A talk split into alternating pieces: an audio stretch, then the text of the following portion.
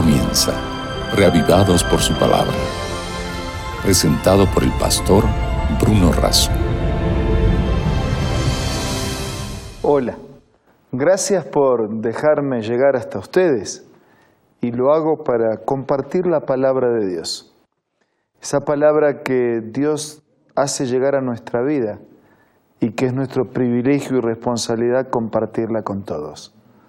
Revivados por su palabra es eso, es una convocatoria diaria con el mensaje, con la voluntad, con la palabra de Dios para nuestra vida. Hoy nos concentramos en Segunda de Reyes, capítulo 18. Antes pidamos la bendición de Dios. Señor y Padre nuestro, al abrir tu palabra, abre nuestro corazón, permite que podamos ser alimentados y reavivados por tu mensaje. Te lo pedimos y agradecemos en el nombre de Jesús. Amén. Segunda de Reyes, capítulo 18.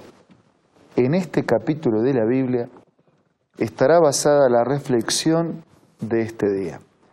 Todos los días nos dedicamos a un capítulo de la Biblia y así sistemáticamente hasta completar la lectura de toda la palabra de Dios.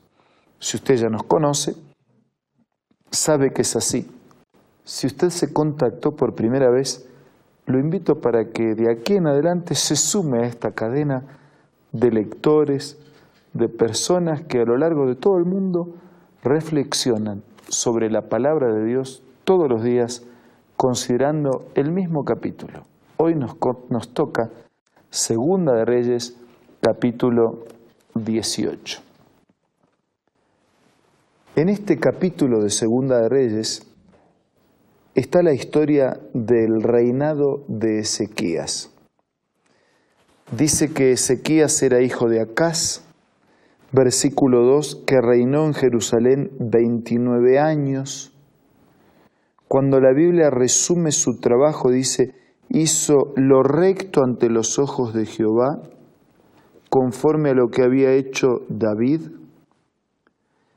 quitó los lugares altos, quebró las imágenes, rompió los símbolos de acera e hizo pedazo la serpiente de bronce que había hecho Moisés, porque hasta entonces los hijos de Israel le quemaban incienso y le llamó Neustán.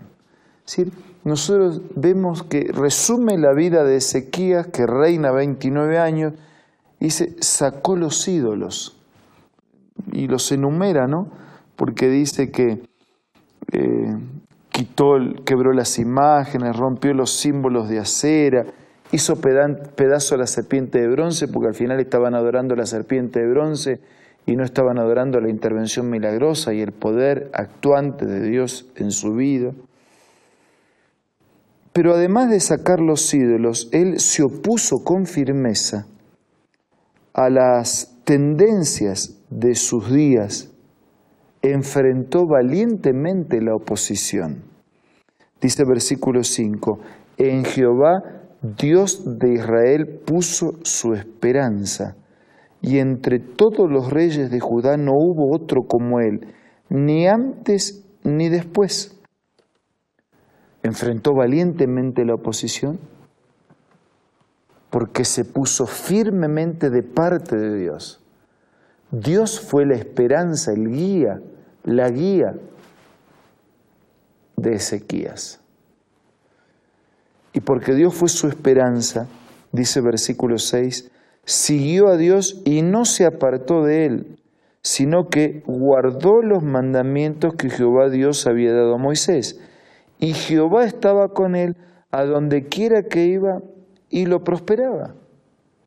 Y además de eso se rebeló contra el rey de Asiria y no lo sirvió.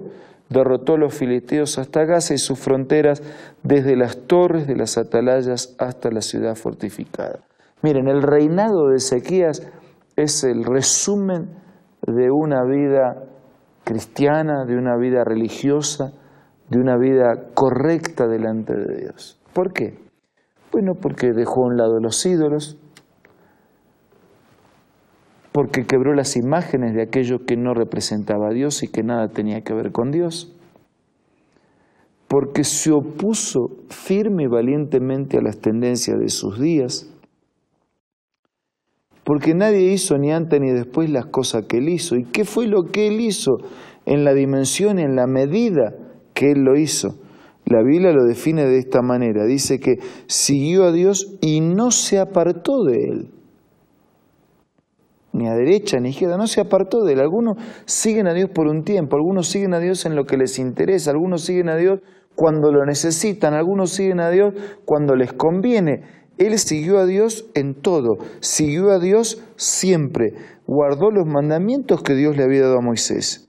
Y dice que Dios estaba con él, y porque Dios estaba con él, Dios lo prosperaba. Queridos amigos, este es el resumen.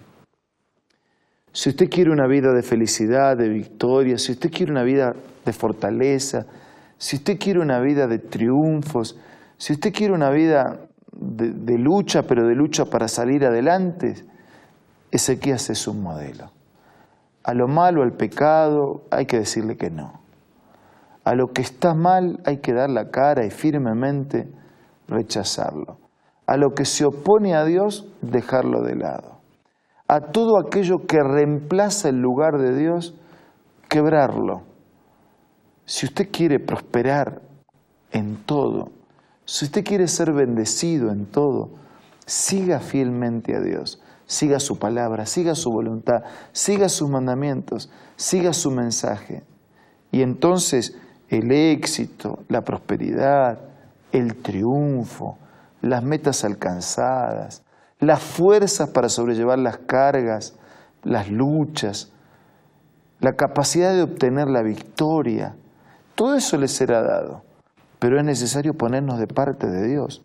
Es necesario darle la espalda a lo que está mal, es necesario darle la espalda a los ídolos que no existen, es necesario dejar a un lado falsos dioses, es necesario quedarnos con el único Dios, con el verdadero Dios. Sí, así es, es necesario, es indispensable, es imprescindible quedarse con el único Dios, con el verdadero Dios, con su palabra, con su mensaje, con su doctrina, con su contenido. Sí, eso es lo que necesitamos. Y en esta mañana yo estoy colocando una síntesis de la vida de Ezequías delante de todos nosotros, para que la tomemos como un modelo, como una referencia, como una pauta rectora de vida. No nos engañemos. No hay cómo ser feliz y victorioso de espaldas a Dios. No hay cómo ser feliz, victorioso y tener fuerza para sobrellevar las injusticias y la lucha de cada día jugando a medias con Dios. No hay. No hay cómo avanzar en la vida con un pie en el bote y otro pie en la tierra firme. Hay que jugarse. hay que jugarse con Dios. Póngase totalmente de parte de Dios. Y si usted se juega con Dios, se pone totalmente de parte de Dios, de su palabra, de su mensaje, de su voluntad, Él se va a poner totalmente de su parte. La prosperidad, la seguridad, será la bendición. Ahora, eh, no todo aquel que confía en Dios resuelve todas las cosas. No todo aquel que obedece a Dios tiene todo resuelto, porque aún el que confía y obedece también enfrenta dificultades. Pero aún así vale la pena. Es el mejor camino. Y en ese camino lo invito a transitar. Tome decisiones en esta mañana. Camine los caminos de Dios. No hay mejores. Permanezca firme y fiel en los caminos de Dios. Hay muchos caminos que parecen derechos, pero terminan en la muerte. Solo quien camina en los caminos de Dios tiene un destino de eternidad. ¿Cuál será su decisión en esta mañana? Elija lo mejor. Dígale a Dios su decisión y pídale fuerzas para mantenerse firma, firme en ella. Use el silencio de este programa para hablar con Dios en la oración. Por favor, hagámoslo ahora.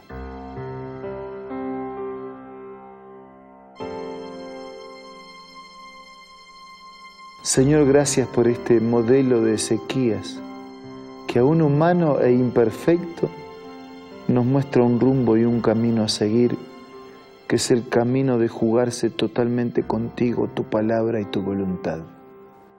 Bendice a todos nuestros amigos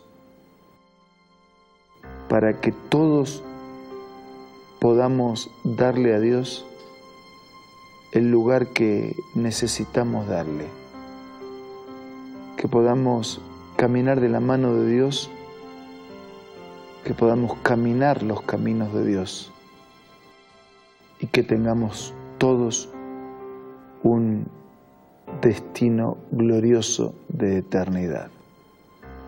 Te lo pido y agradezco en el nombre de Jesús. Amén. Amigos, mañana nos dedicaremos al capítulo 19 del segundo libro de Reyes. Nos reencontramos mañana. Dios le bendiga.